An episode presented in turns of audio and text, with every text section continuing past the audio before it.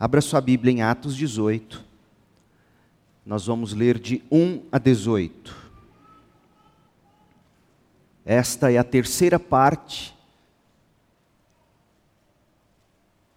desta exposição que estamos fazendo na visita de Paulo a Corinto. Conforto na tribulação. Atos 18, verso 1. Algum tempo depois, Paulo deixou Atenas e foi para Corinto. Ali encontrou um judeu chamado Áquila, natural do Ponto, que havia chegado recentemente da Itália com sua esposa Priscila, depois que Cláudio, o imperador, Cláudio César, expulsou todos os judeus de Roma. Paulo foi morar e trabalhar com Áquila e Priscila, pois eram fabricantes de tendas, como Paulo. Todos os sábados, Paulo ia à sinagoga e buscava convencer tanto judeus como gregos.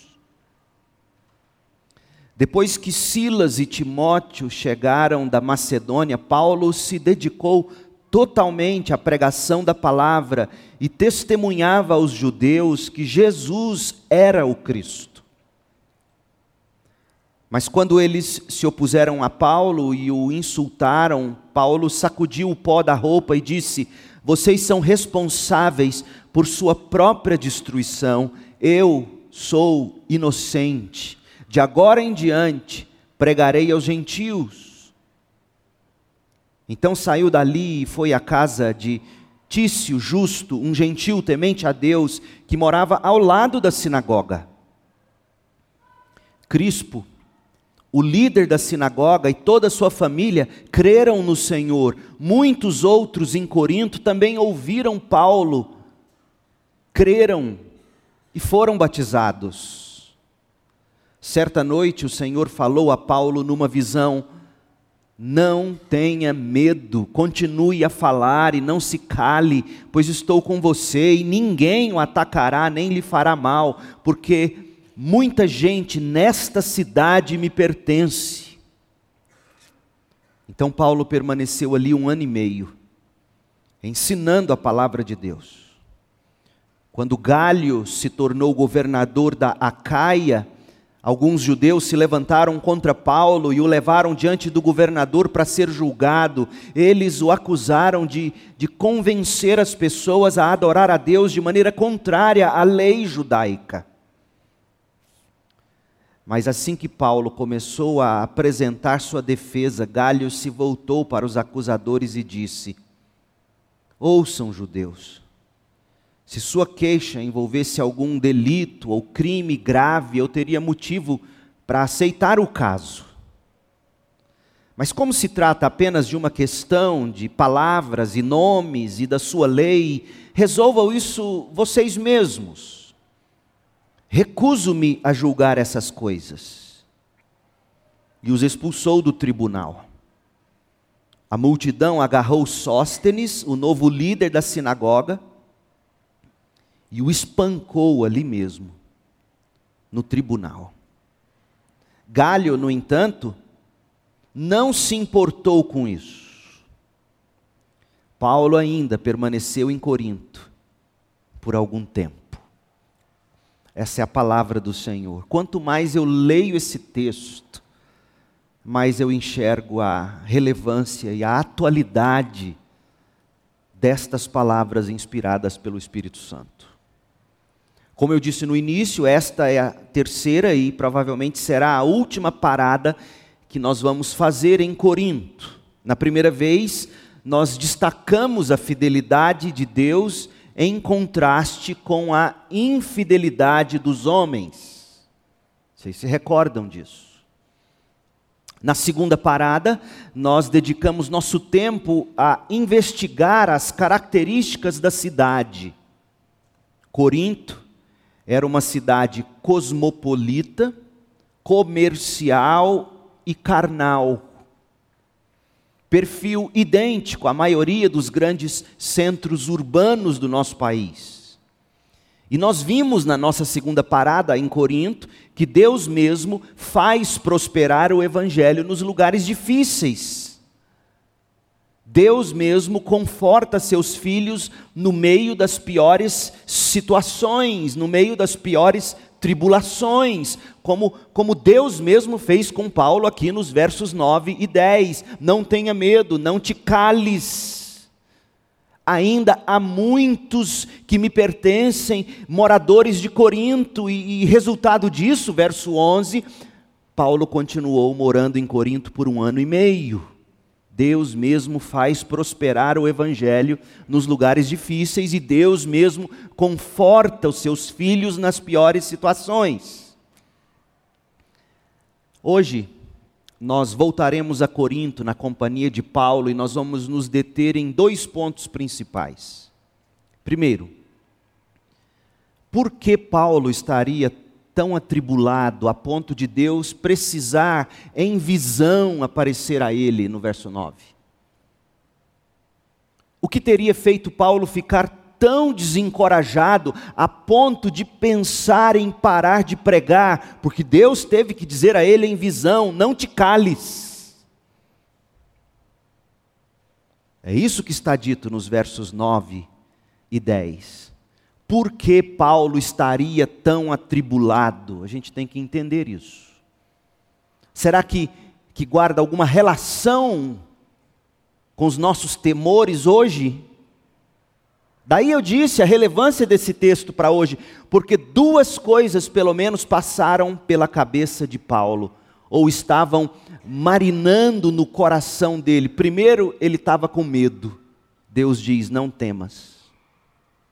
Segundo, ele estava cogitando parar de pregar, e Deus diz: Não te cales. Por quê? O que estava acontecendo? Será que guarda relação com os nossos temores? Será que guarda relação com as tantas vezes nas quais a gente flerta com a possibilidade de desistir, de abandonar, de parar de pregar? E eu te adianto, dizendo que sim, guarda bastante relação. A segunda coisa que nós precisamos ver no texto é de que modo Paulo foi encorajado. De que modo o próprio Deus, Senhor soberano, confortou o coração de Paulo. E no final nós faremos algumas aplicações sobre o modo como Paulo fez missões urbanas em Corinto, que, como já disse, era a capital da província romana da Acaia. Fala-se muito hoje sobre missões urbanas. De que modo Paulo fez missões urbanas? Em primeiro lugar, portanto, Paulo estava atribulado.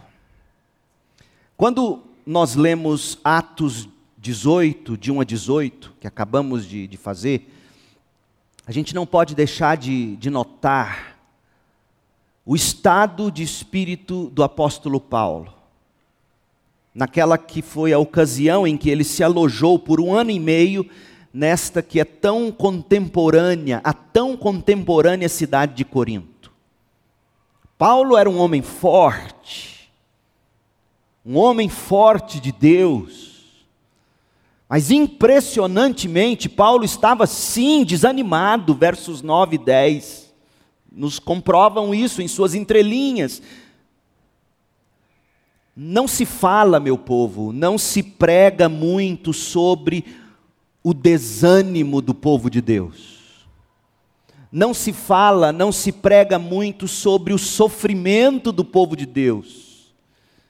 E sabe qual é o fruto que se colhe por não se apontar e não se discorrer sobre o sofrimento e o desânimo que é comum ao povo de Deus, o que se colhe, o fruto que se colhe é o triunfalismo cristão. O que é o triunfalismo? É a, a atitude excessivamente triunfante, é o sentimento exagerado de, de triunfo, de vitória, de conquista, de sempre para cima e alegre o tempo todo.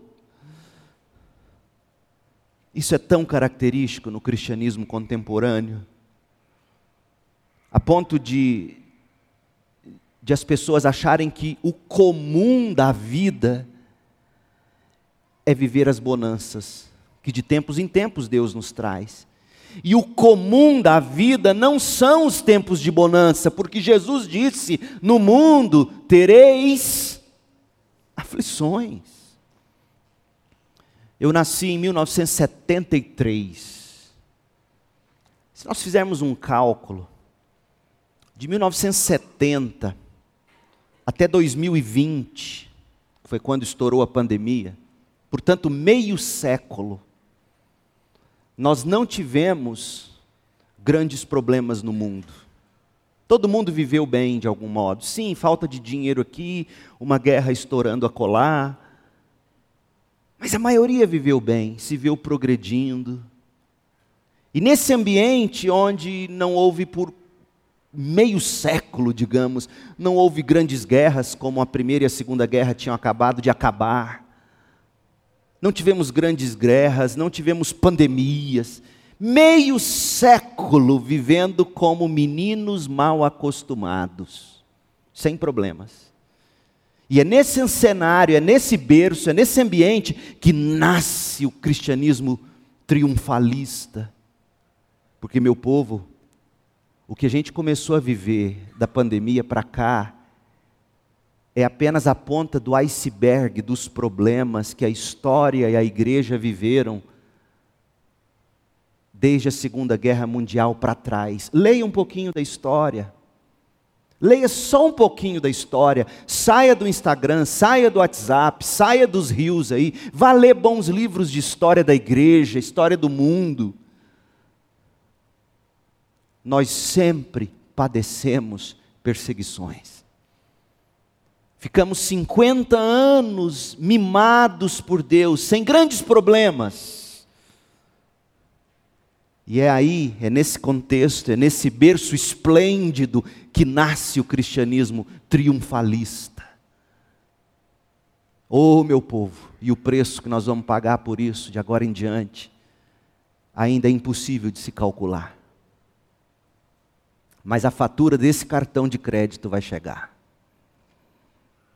Mas, apesar de, de, de pouco apreciada a realidade do sofrimento na vida cristã, eu mesmo, mais ainda em Campinas do que aqui em Goiânia, eu mesmo, quantas vezes sou e fui acusado de só pregar sobre sofrimento.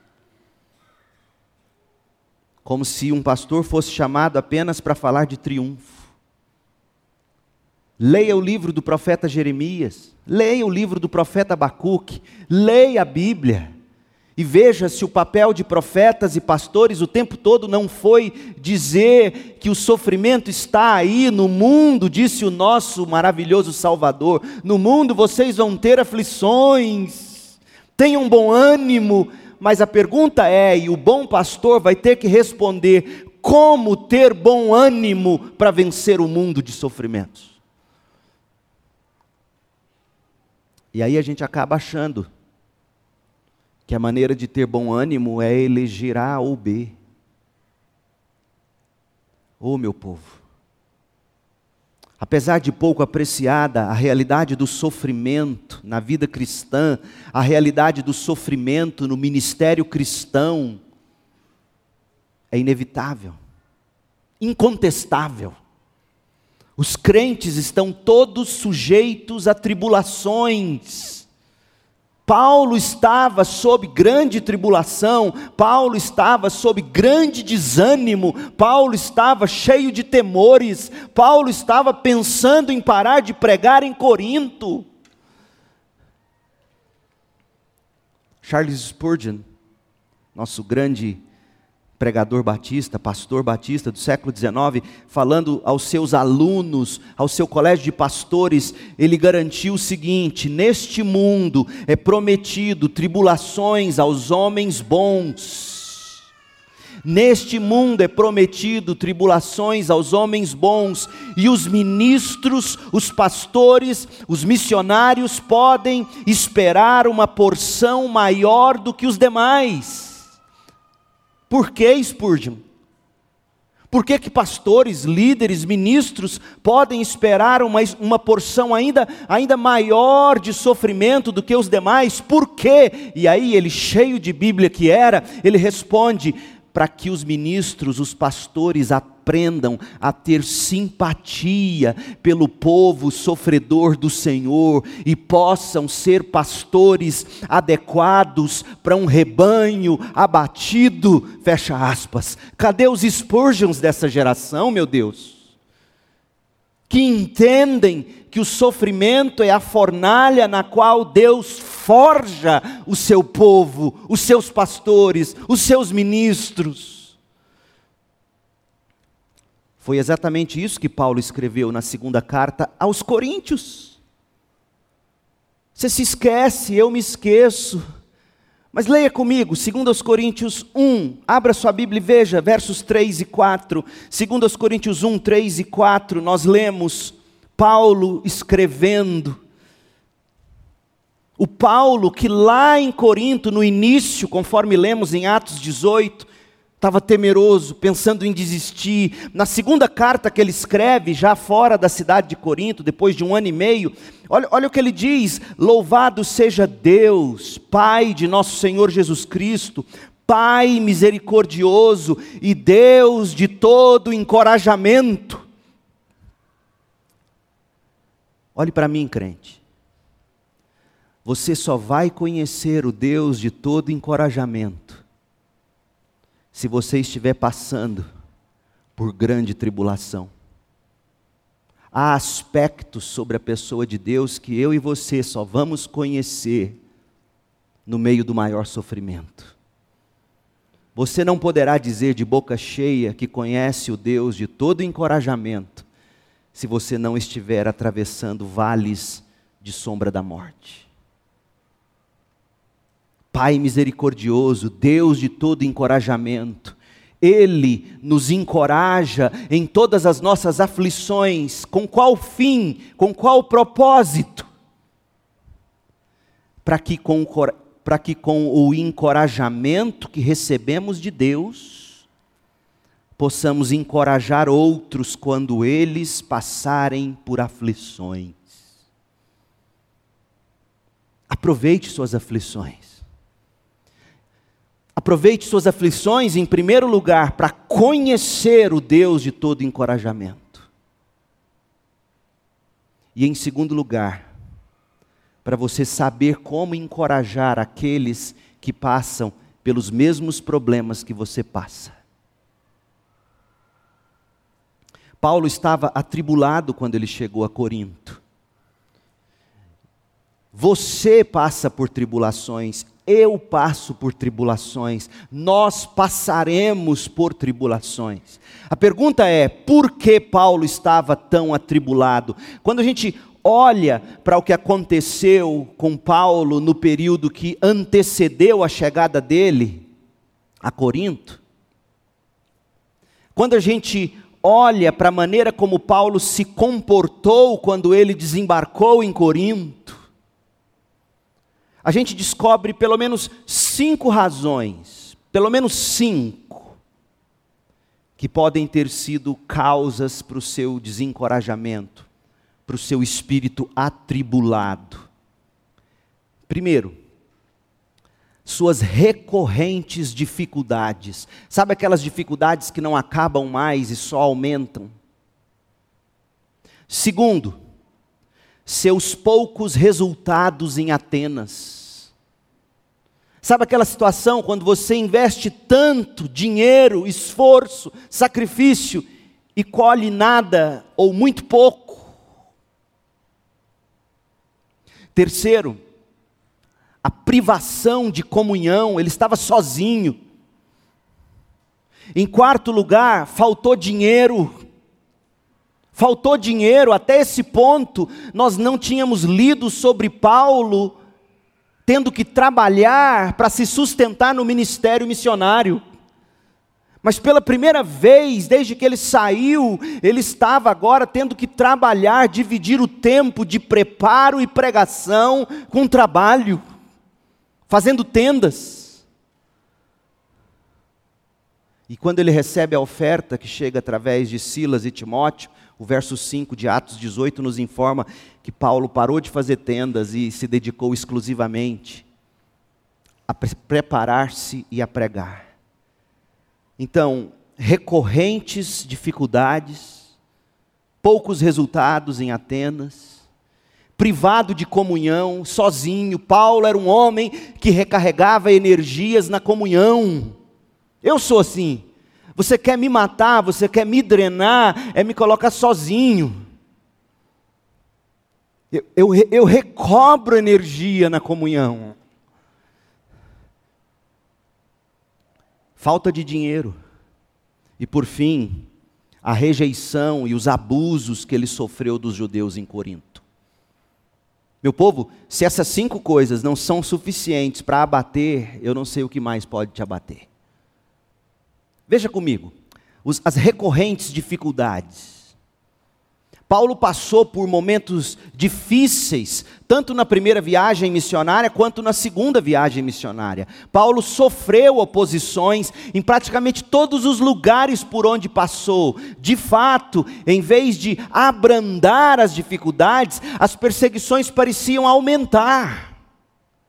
Recapitule comigo. Paulo começa a viagem missionária dele, a primeira viagem, quando ele é enviado pela igreja em Antioquia, da Síria. Se você voltar às páginas da Bíblia, lá em Atos 13, versículo 1, você vai ver que Paulo e Barnabé são enviados na primeira viagem missionária, e Paulo cruza a ilha de Chipre, terra natal de Barnabé, e eles ali em Chipre não tiveram, ou pelo menos não há relatos de que eles foram perseguidos, provados de alguma forma. Em Chipre foi tudo bem, mas quando ele chega a Panfilha, quando ele chega a Antioquia da Pisídia, Paulo foi tão fortemente perseguido que ele teve que fugir rapidamente da cidade em um prazo curto de tempo, senão ele seria morto. E aí ele chega em Icônio. E a mesma coisa acontece em Icônio, ele tem que sair fugido. Quando ele chega a Listra, o bando que se opunha a ele e vinha perseguindo os passos dele, finalmente conseguiu colocar as mãos sobre Paulo e apedrejaram Paulo, tentando matá-lo. Você tem que se lembrar que o apedrejamento de vítimas não tinha apenas a intenção de assustar ou de dar um presta atenção.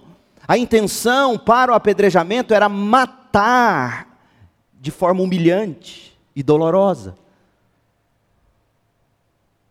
E aí, quando aqueles que estavam com Paulo viram Paulo cair ensanguentado sob a rajada de pedras na cidade de Listra, pedras que vinham de todos os lados e com toda força e que não paravam de atingir Paulo, quando o bando de Paulo assistiu Paulo ser arrastado para fora da cidade, como alguém que já tinha sido dado como morto, eles concluíram: acabou tudo, mataram Paulo. Imagine Paulo como uma banda de vaca. Já viu aquelas bandas de vaca no caminhão refrigerado que chega no açougue? Imagina se arrastando uma banda de uma vaca no chão. Era Paulo, morto ou tido como morto. Jogam ele fora da cidade. Lucas não diz nada mas não seria incorreto, eu penso, presumir que Deus fez um milagre preservando Paulo, impedindo que Paulo morresse. E aí ele se levanta. Um milagre vivo aos olhos, diante dos olhos de quem o via. E, e, e aí o que, é que ele faz? Ele volta para dentro da cidade. É assim que se dá a primeira viagem missionária. Na segunda viagem missionária, quando Paulo vai para Filipos, ele foi açoitado em Filipos. Ele já tinha amargado aquela briga que ele teve com Barnabé, seu grande amigo, seu grande, por assim dizer, pai na fé. Ele já sai para a segunda viagem missionária com o coração partido, porque imagina você romper com alguém tão querido como era Barnabé para ele e ele para Barnabé. E aí, quando Paulo vai para Filipos, lá ele é açoitado. O açoite, lembre-se disso, é a primeira de várias experiências da forma particularmente cruel de punição utilizada pelos romanos. Em seguida, Paulo e Silas são jogados na prisão em Filipos. E essa foi a primeira vez que Paulo foi preso por causa da fé. E preste atenção, cancelado do Instagram por causa da fé. Não apenas cancelado, preso injustamente por causa da fé. E Paulo nunca disse que ele foi preso por causa da esquerda, ou da direita, ou de Roma, ou dos judaizantes. Ele sempre diz: quem me prende é Cristo. Eu sou prisioneiro de Cristo. E aí foi logo após essa dolorosa experiência que Paulo viaja pela costa de Filipos, ele passa por Tessalônica, Bereia, Atenas e finalmente chega a Corinto. Meu povo, eu tenho certeza de que Paulo não disse o que eu vou dizer agora. Mas se você e eu tivéssemos passado por essas mesmas experiências, e aqui eu estou tocando na superfície do que ele sofreu na primeira e na segunda viagem missionária. Paulo não disse o que eu vou dizer, mas eu tenho certeza que se eu e você tivéssemos nos sapatos dele, nós teríamos desabafado mais ou menos assim: quem merece isso? Eu tinha uma vida boa, tranquila em Jerusalém.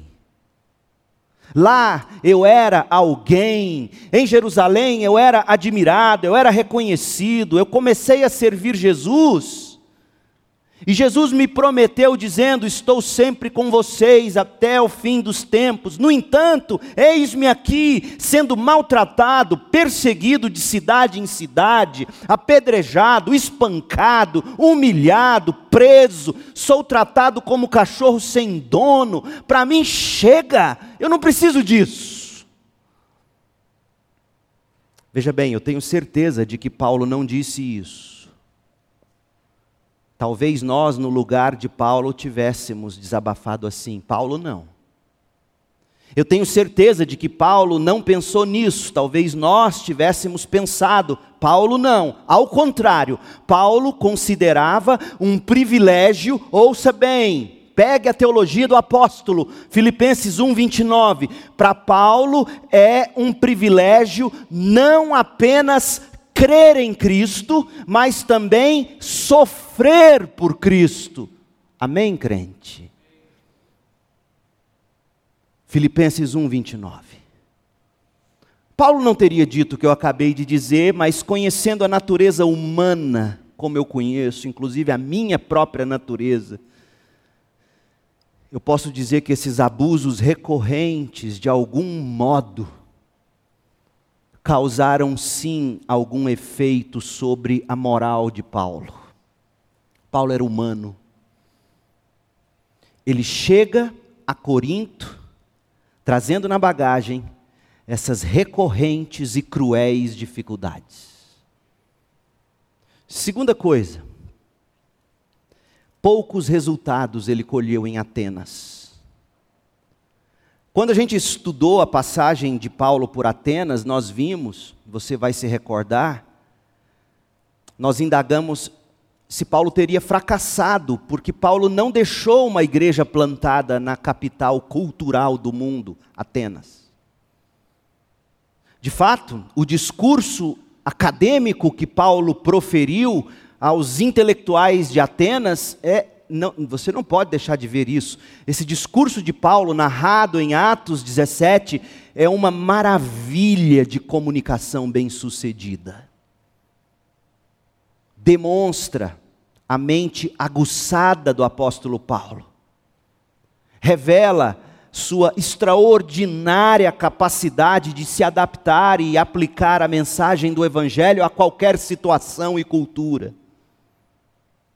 Somente alguém com treinamento e a perspicácia de Paulo poderia ter feito um discurso tão brilhante quanto o que ele fez em Atenas, Atos 17. Só que quando a gente chega ao final da história narrada por Lucas em Atos 17, a gente descobre que foram poucos os que creram no Evangelho lá em Atenas. Poucos. Nada é dito sobre a organização de uma igreja em Atenas, fruto do ministério de Paulo. A gente vai saber da história, ou pela história, que com o tempo uma igreja floresceu sim lá em Atenas, e a história nos conta que essa igreja prevaleceu por muitos anos em Atenas. Só que quando Paulo deixou Atenas e foi para Corinto, como a gente está lendo em Atos 18, Paulo deve ter deixado Atenas com um sentimento, se não de fracasso, pelo menos de desapontamento, sabe? De desencorajamento. Porque apesar de tudo que ele havia feito em Atenas, sozinho. Todo o seu esforço para pregar como pregou, ele não tinha tido diante dos olhos dele qualquer evidência especial da bênção de Deus sobre o ministério dele. Paulo fazia apelos, digamos, né, trazendo para a realidade batista que a gente tanto conhece. Paulo fazia apelos, ninguém levantava a mão. Paulo investiu e uns poucos se converteram e nenhuma igreja foi organizada ele não conseguiu deixar sequer um ponto de pregação em Atenas. Houve conversões, mas nada de mais, nada de especial. Talvez Paulo tivesse ficado, em alguma medida, desapontado com o tipo de discurso que ele fez em Atenas. Sabe por que, que alguns pensam isso? Porque quando Paulo escreve aos Coríntios, mais tarde, em retrospecto, Paulo recorda o ministério dele em Corinto. Olha o que Paulo diz, 1 Coríntios 2, 1. Você tem que se lembrar que ele está contando como ele chegou a Corinto, tendo ele acabado de chegar de Atenas. Olha o que ele escreve, 1 Coríntios 2, de 1 a 5. Irmãos, na primeira vez que estive com vocês, quando saí de Atenas, não usei palavras eloquentes, como ele tinha usado em Atenas nem sabedoria humana para lhes apresentar o plano secreto de Deus, pois decidi que enquanto estivesse com vocês em Corinto, me esqueceria de tudo, exceto de Jesus Cristo, aquele que foi crucificado. Eu fui até vocês em fraqueza, olha como ele chegou em Corinto: cheguei fraco, atemorizado, cheguei trêmulo. Minha mensagem e minha pregação em Corinto foram muito simples. Em vez de usar argumentos persuasivos e astutos, me firmei no poder do Espírito, agi desse modo para que vocês não se apoiassem em sabedoria humana, mas no poder de Deus. Gente, algo parecido com essas palavras se pode ler em Atos 18, 5. Veja Atos 18, verso 5. Depois que Silas e Timóteo chegaram da Macedônia, lá em Corinto, Paulo se dedicou totalmente à palavra, à pregação da palavra e testemunhava aos judeus que Jesus era o Cristo. Enfim, apesar de saber, Paulo sabia disso, ele escreveu isso em 1 Coríntios 3, de 7 a 9.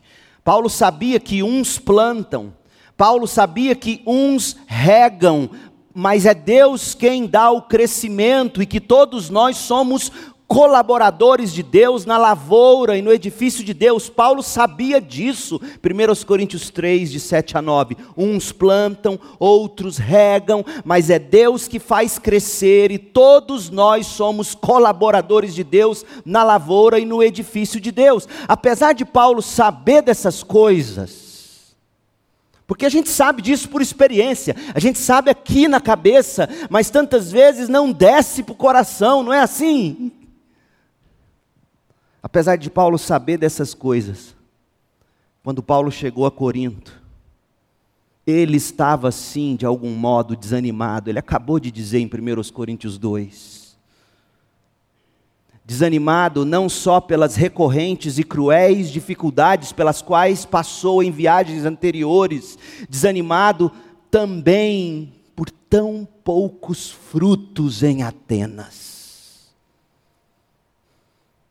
Vai somando. Terceiro, privação de comunhão. Paulo, quando chega a Atenas, ele tinha deixado seus colaboradores lá na Macedônia. Filipos, Tessalônica, Bereia. E por que que Paulo deixou eles na Macedônia e chegou sozinho a Atenas? Você vai se lembrar, ele chegou sozinho porque ele precisava de um refresco, precisava de fugir de tanta perseguição.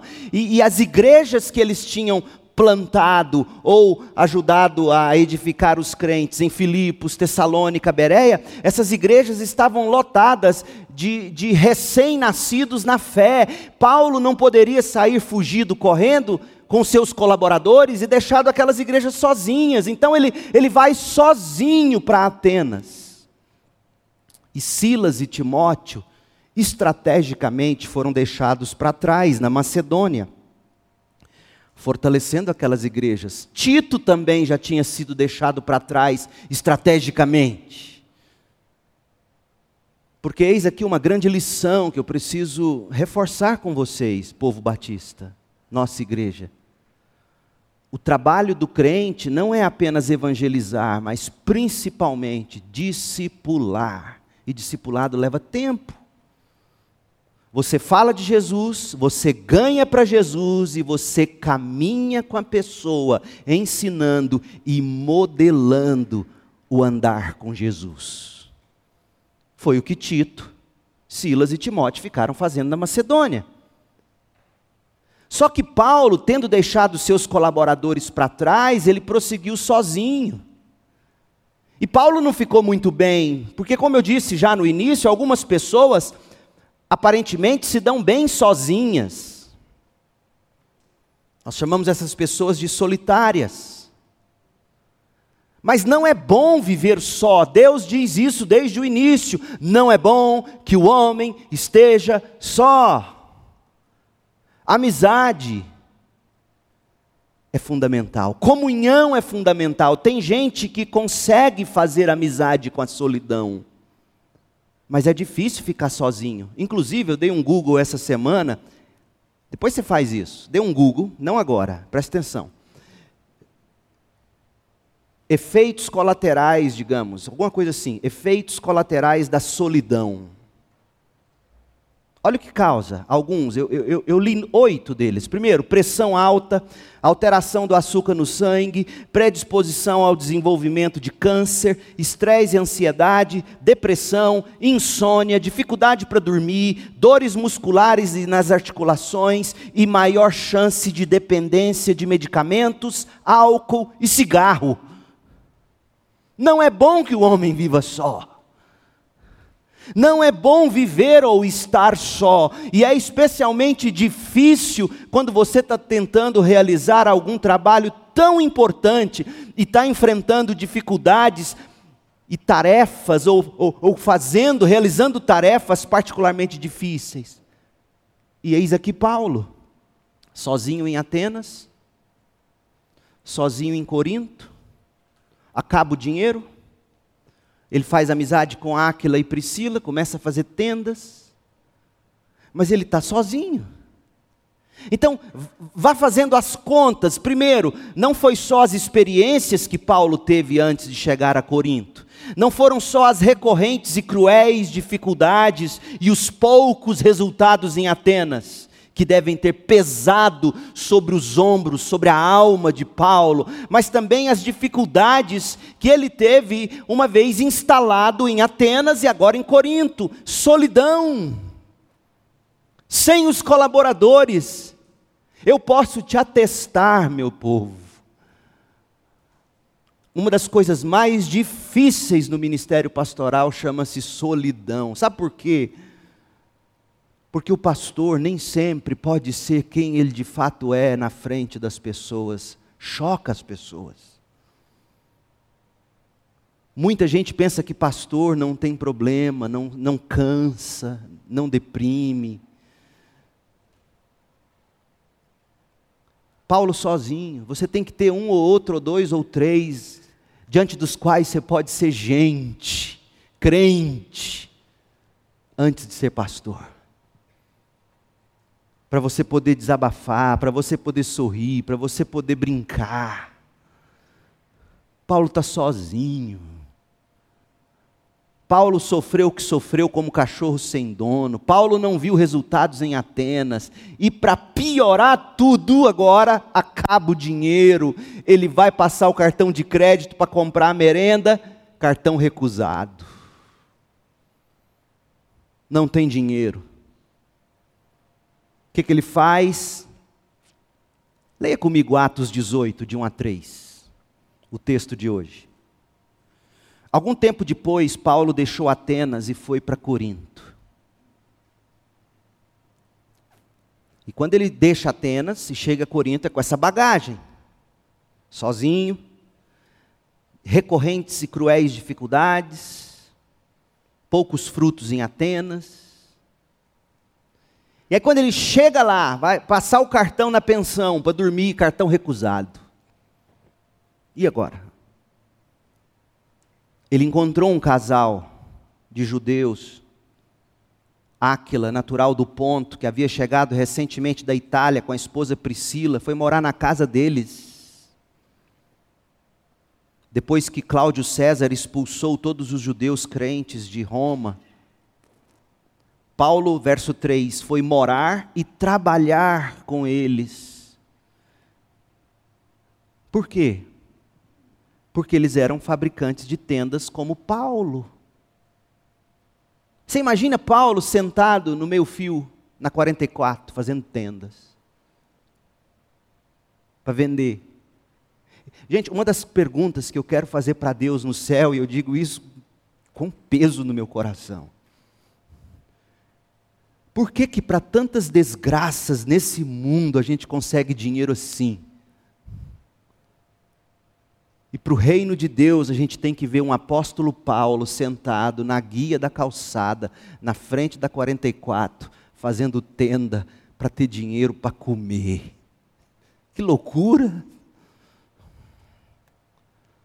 Paulo sentado na guia da calçada, fazendo tendas, olha para o lado e descobre um casal, escuta Áquila e Priscila conversando. Opa, esse povo é crente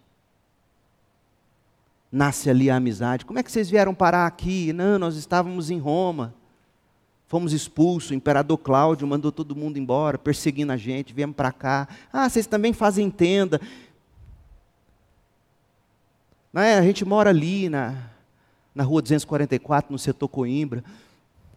É mesmo, é. Aí eu estou sem lugar para dormir. Eu posso dormir lá hoje? Posso? Vamos trabalhar junto? Vamos pregar o evangelho junto? Que situação, gente. Que situação, e aqui fica uma grande lição para mim e para você. Pare de dar suas sobras para Deus. Dizime como tem que ser. Abençoe pessoas como tem que ser. Olhe ao redor e veja. Tem muita gente extrapolando e roubando a boa fé dos outros, mas nossa igreja não faz isso. A gente precisa em breve arrumar esses lugares aqui. Nós estamos sem escola bíblica dominical por espaço. Oferte, dizime, abençoe, olhe ao redor, quem está precisando. Dê. Vê o fulano, sabe que ele não tem dinheiro, sabe que ele está com dificuldade vê a camisinha surrada dele, a golinha aqui rasgada, no domingo seguinte chega com a camisa bonita, entrega para ele, irmão, ó, trouxe para você. O que, que foi? Não, Deus pôs no meu coração, você não precisa nem contar do furo da camisa do outro. Dá, abençoa. É assim que a gente tem que ser. Dá o sapato, dá a calça, dá a roupa, o que, que você está precisando? Porque quem roubava não roube mais, escreveu Paulo aos Efésios. Quem roubava não roube mais, trabalhe. Sabe para quê? Para ter o que comer e ter o que repartir com quem precisa. Está em Efésios 4.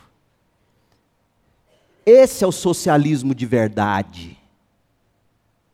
É o crente que sabe que o que é dele não é dele ele é um mero gerente do que Deus deu para ele, e quanto mais Deus te deu em dinheiro, mais Ele espera que você dizime, oferte e abençoe.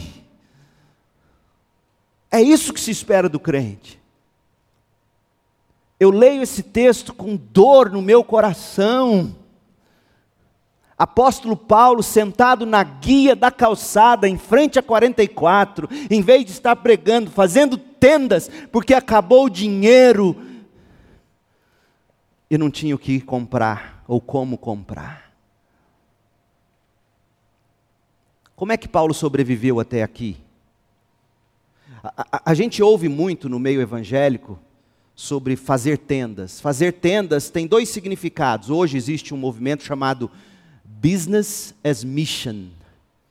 Negócio como missão. Muita gente pega aquilo com que se formou, a empresa que construiu, e vai para algum lugar do mundo e trabalha, mas com a intenção não apenas de recurso financeiro para sobreviver, mas de empregar pessoas e abençoar pessoas com o Evangelho. Business as mission, depois pesquisem sobre isso. Isso é fazer tendas. Mas fazer tendas também tem a ver com aqueles missionários, pastores, cujas igrejas ou agências missionárias não conseguem pagá-los integralmente. E aí eles têm que dividir o tempo de preparo e pregação com o que chamamos de trabalho secular, para ter o que colocar em casa para sustentar a família. Mas se você olha para a vida de Paulo, verso 5, quando o dinheiro chegou, quando a oferta chegou de Silas e de Timóteo, Paulo parou com as tendas e se dedicou integralmente ao ministério. Mas de onde vinha o dinheiro de Paulo? O dinheiro de Paulo veio primeiro lá da igreja em Antioquia, na Síria, aquela que o enviou, deu dinheiro para ele. Depois, as igrejas da Macedônia, por onde ele foi passando, e lembrem-se, ele vai escrever aos Coríntios, no capítulo 9, segundo aos Coríntios 8 e 9, ele vai falar das igrejas da Macedônia. Essas igrejas, escuta o que eu vou dizer, essas igrejas que mandavam dinheiro para Paulo eram igrejas pobres porque, por incrível que pareça, na medida em que você cresce no que ganha, você diminui na generosidade. É impressionante. Vou repetir a história que eu ouvi li, lendo sobre o pastor da primeira igreja batista do Texas, A.W. Criswell. Ele, pastor de, de multimilionários petroleiros do Texas. Primeira igreja do Texas é riquíssima até hoje. Tem um quarteirão lá, eu não conheci mas dizem que é um fenômeno. E o homem pastoreou senadores. Billy Graham foi membro muitos anos daquela igreja, apesar de ter o um ministério itinerante. Uma vez um, um petroleiro chegou nele e falou: Pastor, se o senhor quiser, me entrega o que o senhor ganha, eu vou cuidar do senhor. Geria o dinheiro para ele. Criswell morreu rico. Mas um dia chegou um camarada, um petroleiro, começou pobre, ele falou: Pastor, eu vim aqui para o senhor orar por mim. Por quê, meu irmão? Porque eu fiquei rico e não estou conseguindo dizimar. Quando eu ganhava 500 dólares por semana, eu dava o dízimo direitinho. Passei a ganhar 5 mil, eu dava o dízimo direitinho. 50 mil por semana, comecei a ter dificuldade. Hoje eu ganho milhões e eu não consigo dar na mesma proporção. Vamos orar, ajoelha, ajoelhou, pôs a mão na cabeça. Ó oh Deus, toma tudo desse irmão. Faz ele ganhar 500 dólares por semana de novo. O que, que é isso, pastor? Ué, mas. Parece piada, mas é uma história real, algo nesse sentido. Eu estou mudando os números porque eu não guardei a história. Eu li isso na biografia do A.W. Criswell. W.A. Criswell. As igrejas da Macedônia eram as igrejas mais pobres, ele fala isso, e elas imploraram para Paulo, para que Paulo deixasse eles contribuírem. É impressionante como o dinheiro tem domínio sobre nós. Quanto mais a gente ganha, menos a gente dá em proporção. Isso é horrendo. Olha o que Paulo fala sobre o sustento dele quando ele escreve aos Coríntios, segundo aos Coríntios 11, versos 7 a 9. Será que eu fiz mal? Segundo os Coríntios 11, 7. Paulo está falando aos Coríntios, nessa segunda carta, sobre esse período que ele estava em Corinto sem dinheiro, fazendo tendas com Áquila e Priscila. Será que fiz mal quando me humilhei e os honrei anunciando-lhes as boas novas de Deus, sem esperar nada em troca? O que, ele quer dizer quando me humilhei? Quando ele sentou na calçada da 44 para fazer tenda, ele não precisava disso.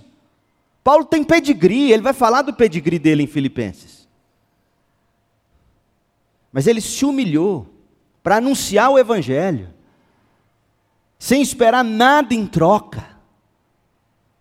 Será que eu fiz mal? Paulo, Paulo chega a questioná-lo: será que eu errei com vocês? Verso 8: para servir vocês, sem lhes ser pesado tomei contribuições de outras igrejas que eram mais pobres que vocês. E quando estive com vocês e não tinha o suficiente para me sustentar, não fui um peso para ninguém, pois os irmãos que vieram da Macedônia, Silas e Timóteo, vieram de Tessalônica, vieram de Bereia, vieram de Filipos. Esses irmãos trouxeram tudo de que eu precisava. Nunca fui um peso para vocês, coríntios, e nunca serei. Houve tempos em que as ofertas que chegavam para Paulo eram generosas. Como é que a gente sabe disso? Ele escreve aos Filipenses que foi uma das igrejas que mandou essa oferta. Ele escreve, você se lembra o que ele escreve? Eu aprendi a ter muito. Eu já ganhei grande volume de ofertas. Eu aprendi a viver com muito. Mas eu aprendi a viver com pouco. Já ganhei micharia de oferta.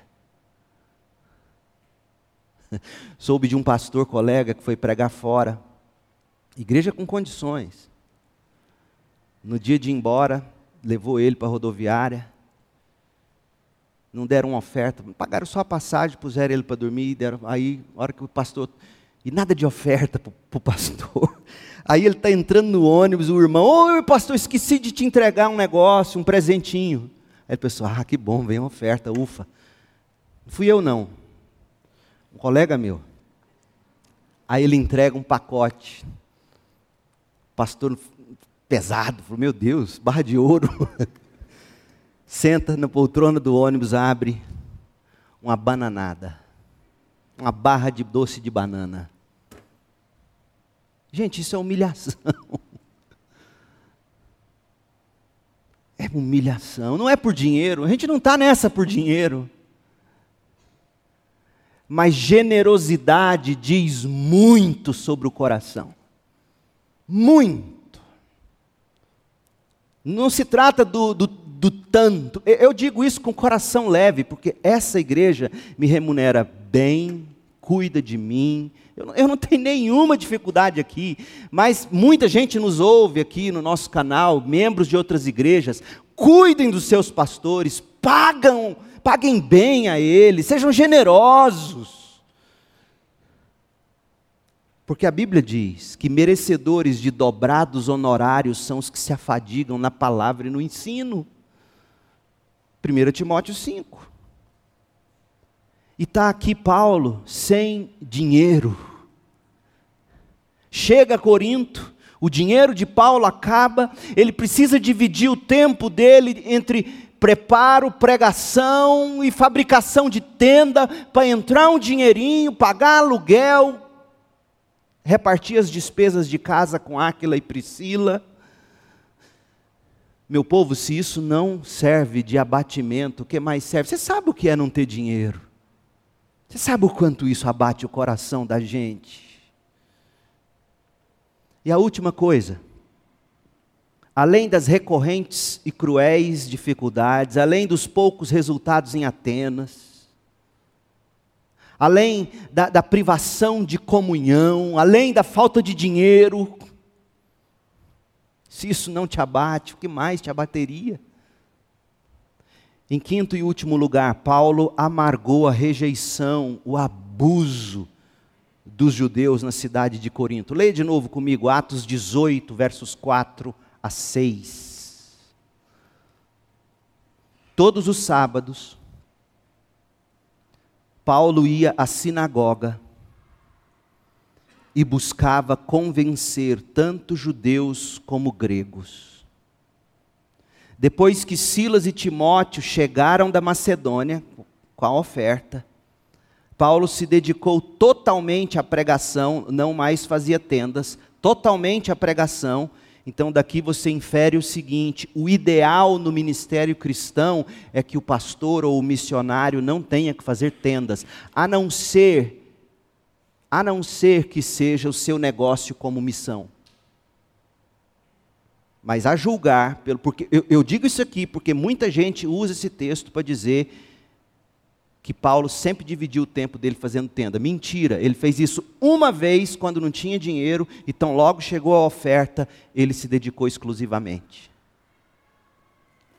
tanto judeus como gregos. Depois que Silas e Timóteo chegaram da Macedônia, Paulo se dedicou totalmente à pregação da palavra e testemunhava aos judeus que Jesus era o Cristo. Mas quando eles se opuseram a Paulo e o insultaram, Paulo sacudiu o pó da roupa e disse: Vocês são responsáveis por sua própria destruição. Eu sou inocente. De agora em diante, pregarei aos gentios. Só que Paulo não guardou rancor no coração, porque você vai continuar lendo o texto, ele vai morar do lado da sinagoga. Ele continua mantendo relacionamentos discipuladores com os líderes e membros da sinagoga. A política de Paulo, a teologia de Paulo era sempre ir às sinagogas. Ele escreveu aos Romanos no capítulo 1, 16, dizendo: primeiro os judeus e também os gentios. Paulo tinha uma preocupação especial com seu povo. Paulo orava pelo seu povo. Leia Romanos 9, leia Romanos 10, e você vai ver Paulo dizendo que, se possível fosse, ele dava a vida deles pelo seu povo judeu. No entanto, apesar das orações, apesar do ministério, apesar de, de todo o conhecimento da Bíblia, da sua capacidade para explicar tão claramente a Bíblia como Paulo tinha, poucos judeus creram nele. Inicialmente, talvez ninguém tivesse crido lá em Corinto. Como é que a gente sabe? Porque ele vai dizer em 1 Coríntios 3:1 que uns plantam, outros regam, etc. Paulo viu fruto em Corinto, bem diferente do que ele deixou de ver em Atenas, mas Paulo se viu impedido de pregar aos judeus na sinagoga de Corinto. Paulo sofreu abusos por parte do seu povo, gente, e eu duvido que havia em Corinto alguém que sabia mais de judaísmo do que Paulo. Sabe, sabe o que é humilhante, gente? É você saber de uma coisa, você sabe, você estudou, você deu sua vida, e aí você conversa com um bando de gente que não conhece nada, ignorante, e a pessoa fala: Eu não concordo. Imagina Paulo, ninguém nessa região onde ele estava, provavelmente ninguém em Jerusalém, com exceção do próprio Gamaliel, ninguém sabia mais de judaísmo e das promessas messiânicas do que Paulo. E está aqui o povo judeu ignorando, desprezando, perseguindo. Se isso não te abate, sabe o pai e a mãe que sabe, tem uma vida de experiência, tem um vasto conhecimento, vira para o filho de novo e de novo, e ensina e ensina, e o filho diz: Mas eu não acredito nisso. Desanima ou não desanima, pai? Mas meu professor falou o seguinte. E às vezes esse professor é um, é um mocinho que acabou de sair do coeiro, vinte e poucos anos, trinta e poucos anos, não tem experiência nenhuma de vida. Isso abate a gente. Imagina Paulo. Leia comigo Atos 18, 12. Quando Galho se tornou governador da Acaia, alguns judeus se levantaram contra Paulo. Levaram Paulo diante do governador para ser julgado injustamente. Eles o acusaram de convencer as pessoas a adorar a Deus de maneira contrária à lei judaica. Paulo fazer isso? Paulo conhecia a lei melhor do que eles. Imagina você ser acusado por quem conhece nada e diz que sabe tudo. Mas assim que Paulo começou a apresentar sua defesa, Galho, hein, gente? Galho, que era um pagão, entendeu Paulo. Opa, esse homem não é bobo. Eu fico impressionado. Há momentos em que o mundo e o pagão têm mais discernimento do que crente. Galho percebeu a coerência do argumento de Paulo. E Galho se voltou para os acusadores e disse: Não passou nenhum pito em Paulo, não brigou com Paulo. Galho entendeu Paulo. Só não creu para a salvação, mas entendeu. E ele vira para os judeus e dá um pito: Ouçam, judeus. Se sua queixa envolvesse algum delito ou crime grave, eu teria motivo para aceitar o caso. Mas eu vou arquivar esse processo. Sabe por quê? Porque se trata apenas de uma questão de semântica, de palavras e nomes da sua lei. Resolvam isso vocês mesmos. É Deus dizendo para eles, através da boca de um pagão: vai estudar a Bíblia. Recuso-me a julgar essas coisas. E expulsou esses judeus do tribunal. Eles ficaram tão furiosos que eles pegaram Sóstenes, novo líder da sinagoga, que depois se converte e Paulo, quando escreve 1 aos Coríntios, capítulo 1, versículos 1 e 2, ele diz que ele escreve a primeira carta aos Coríntios junto com Sóstenes. E por que, que eles dão uma surra em Sóstenes? Ah, sabe por quê? Porque nesse ponto da estrada eles sabiam que Sóstenes andava sentando-se com Paulo, porque Paulo já estava discipulando ele. Eles dão um coro no coitado do Sóstenes e o espancaram ali mesmo. Simplesmente porque judeu fofoqueiro já tinha visto Sóstenes com Paulo. E Galho não se importou com isso. Já que ele disse que não ia se intrometer, mas então, como, e aqui nós estamos lidando com um pagão, ele acerta quando ele cria a jurisprudência em favor do cristianismo, porque ele cria uma jurisprudência aqui, os estudiosos falam isso. John Stott escreve dizendo que quando Galho não aceita a acusação contra o que Paulo estava pregando, Galho cria a jurisprudência dizendo: o cristianismo não é uma religião ilícita. Está nos documentos da história. Ele cria uma jurisprudência em favor dos cristãos, mas ele continua sendo um ímpio ele deveria ter impedido a surra sobre Sóstenes, mas lavou as mãos. Galho, no entanto, não se importou com isso.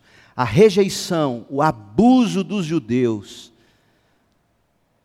tudo isso, gente, certamente que contribuiu para o abatimento de Paulo. Semana que vem, antes da nossa assembleia, eu vou voltar a esse texto e nós vamos mostrar, concluir falando de como Deus confortou Paulo e quais foram suas estratégias. Mas nesta manhã eu quero que você carregue daqui o seguinte: homens de Deus, mulheres de Deus, também têm medo. A gente está com medo. Eu estou com medo com o futuro do nosso país, com o futuro, na verdade, do mundo ocidental. Você está com medo, eu estou com medo, Paulo teve medo. As causas para o abatimento de Paulo são tangíveis, são parecidas com as nossas. Recorrentes tribulações, cruéis tribulações, solidão, falta de dinheiro, falta de frutos, falta de resultados, injustiça por parte daqueles que a gente mais ama gente do nosso sangue, judeu, do sangue de Paulo.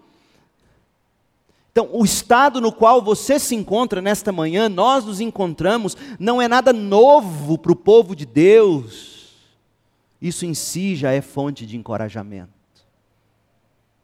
O que a gente precisa agora voltar para concluir nesse texto vai ser a quarta e última parte.